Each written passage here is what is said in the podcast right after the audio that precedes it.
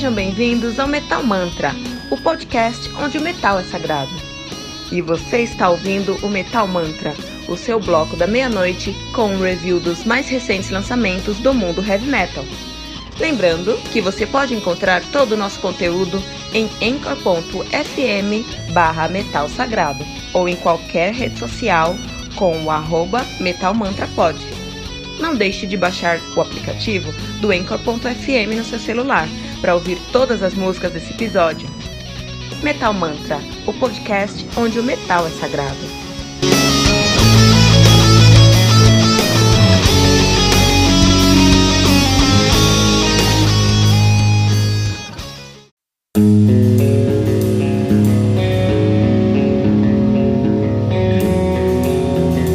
Pera aí rapidinho.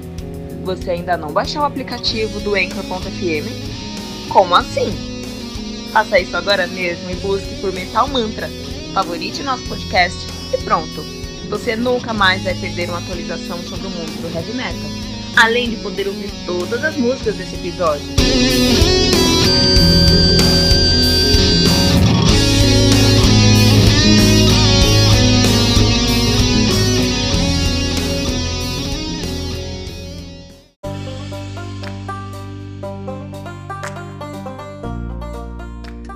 Across the Realm of Time by Chimera, album released on August the 31st, 2018 by Rock, Rock Avengers Records. This album, this album contains 10 tracks, uh, summing up 48 minutes in length. Uh, Chimera, which is a melodic heavy metal band from Barcelona, is Spain, active since 2003. In fact, from 2000, uh, from 1999 to 2003, they were named JAD, J A D D E. In 2003, they they changed their names to their name to Chimera. They have this modest, therefore meaningful discography uh, released, which uh, starts in 2007 with their debut Hunting Dreams. After that, they have released uh, Don't Fear the Wolf from 2010 and Love Songs and Other Nightmares from 2014, and more recently, Acro- Across the Realm of Time from 2018. The band is currently lined up with Javi Morillo on drums, Johnny Portillo on guitars, Kike Torres on guitar, Raul Rumen on bass, and Danny Ponchi on vocals. Yes. Uh, before we start here, I would like to um, thank Johnny Portillo for the message. They uh, uh, Johnny has uh, reached us on Facebook, and you guys can reach us as well. You can reach us. Uh, go to go over. It's very simple. Just go to Facebook, look out for Metal Mantra pod- Podcast. You're going to find our growing community of heavy metal. Go over there, like it, and talk to us, just like Johnny did. So, Jenny, thank you very much for bringing me uh, your album to my attention because it's a very nice work. And then Johnny said, "You know what? Sh- I think you should uh, spend some minutes to listen to our work." And I did more than that, Johnny. I spent days listening to your work, listening to Across the Realm of Time, and I got to tell you it's a very, very nice work. Uh, when I think about uh, Across the Realm of Times, uh, the first thing I think uh, across the realm of time, the name is a little bit confusing to me. It's okay. Across the realm of time, when I think about it, the first thing I think about it is there are several layers of complexity in this album, and that's something that caught me at first sight, at first listening. Something that made me feel very comfortable with the listening and uh, brought me this curiosity to keep looking for new references, new elements, new uh, uh, um, insights I could draw from uh, across the realm of time. So first thing is uh, we have this heavy layer up upon everything, which reminds me very much uh, Pyramaze in, in in comparison. I mean, it made me compare Com- Chimera to uh, Pyramaze as as uh, because the song, the music. The, the way they the, the, this, the this band sounds to me is very similar. It's very heavy. The riffs are very very heavy in their structures, but their production is kind of melodic oriented. In this manner, we can have a very heavy riff, but so friendly in our listening that we can listen to it for hours and hours uh, straight. Uh, I listen to heavy metal every single day here to review new albums to Metal Mantra Podcast. You guys know I release two to three episodes every day. That's because that's uh, how much I love metal and how much I love to talk about heavy metal.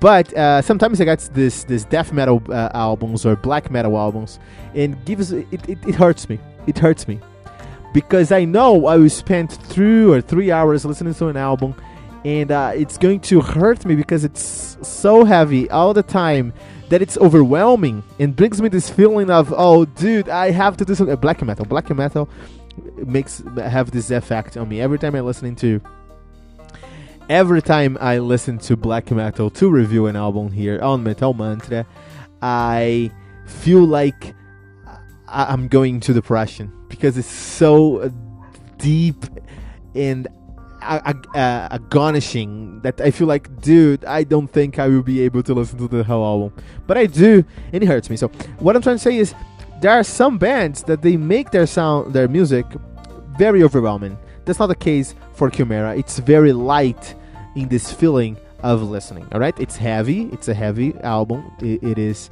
Uh, the structure of the, the, of the songs are very well structured, and they bring always a new reference uh, and a new surprise, and it's something new for you to keep listening to it over and over and over again. That's uh, a highlight, a, a plus they bring. But in the other hand, uh, the way they uh, build up their their um, their structure and their soundscapes is very direct.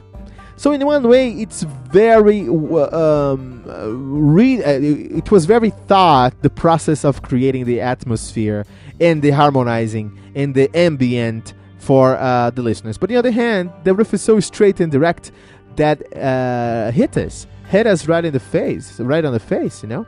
And you uh, sometimes you got a riff that you did, never saw it coming, or a solo, a guitar solo you didn't see it coming. It just showed up there and is in front of you, and you were listening to it and you're loving it. Right? I don't think they experiment much in this album. I think there was more. They were more uh, focused on the safe ground, but there are experimenting elements now and and, and then. Uh, I would highlight the beautiful, the beautiful "I Shall Rise Again," uh, which is a ballad, ballad Stratovarius esque uh, uh, element uh, um, track in the album. Um, they had, let me just make sure here, but they had the um, they they brought Victoria Surmova as a guest uh, in this album. She sings on Surmata, a band that I don't know from Czech Republic, but I, I, I already fell in love because Victoria Surmova is a genius on how melodic her voice sounds and the duet between uh, Victoria and uh, uh, Dani, Dani Ponte was superb and something that is must listen. Well, uh, long story short, uh, this album was a gratifying surprise to me. I, I it was not on, on my radar. Uh, for some reason, I didn't have the access to this album before. But then Johnny Ponch, Johnny Portillo found me, and thank you very much for finding me, and told me to listen to this album. I would not regret. I gotta tell you, I haven't regretted. I didn't regret. I feel very, very uh, comfortable about this album, and I can recommend here Metal Mantra for uh, every one of our listeners. Please go check uh, out uh, Across the Realm of Times by Chimera.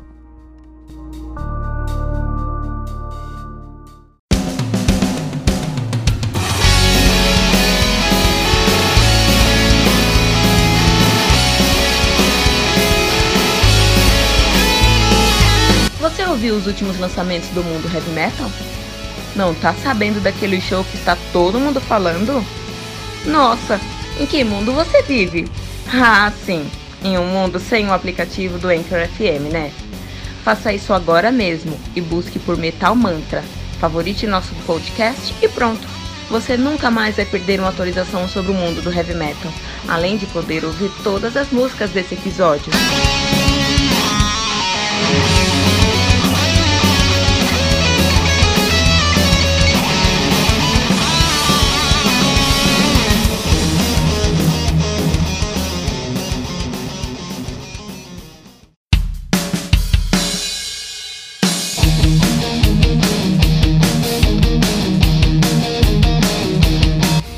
Ficamos por aqui com mais um episódio do Metal Mantra, o podcast onde o metal é sagrado.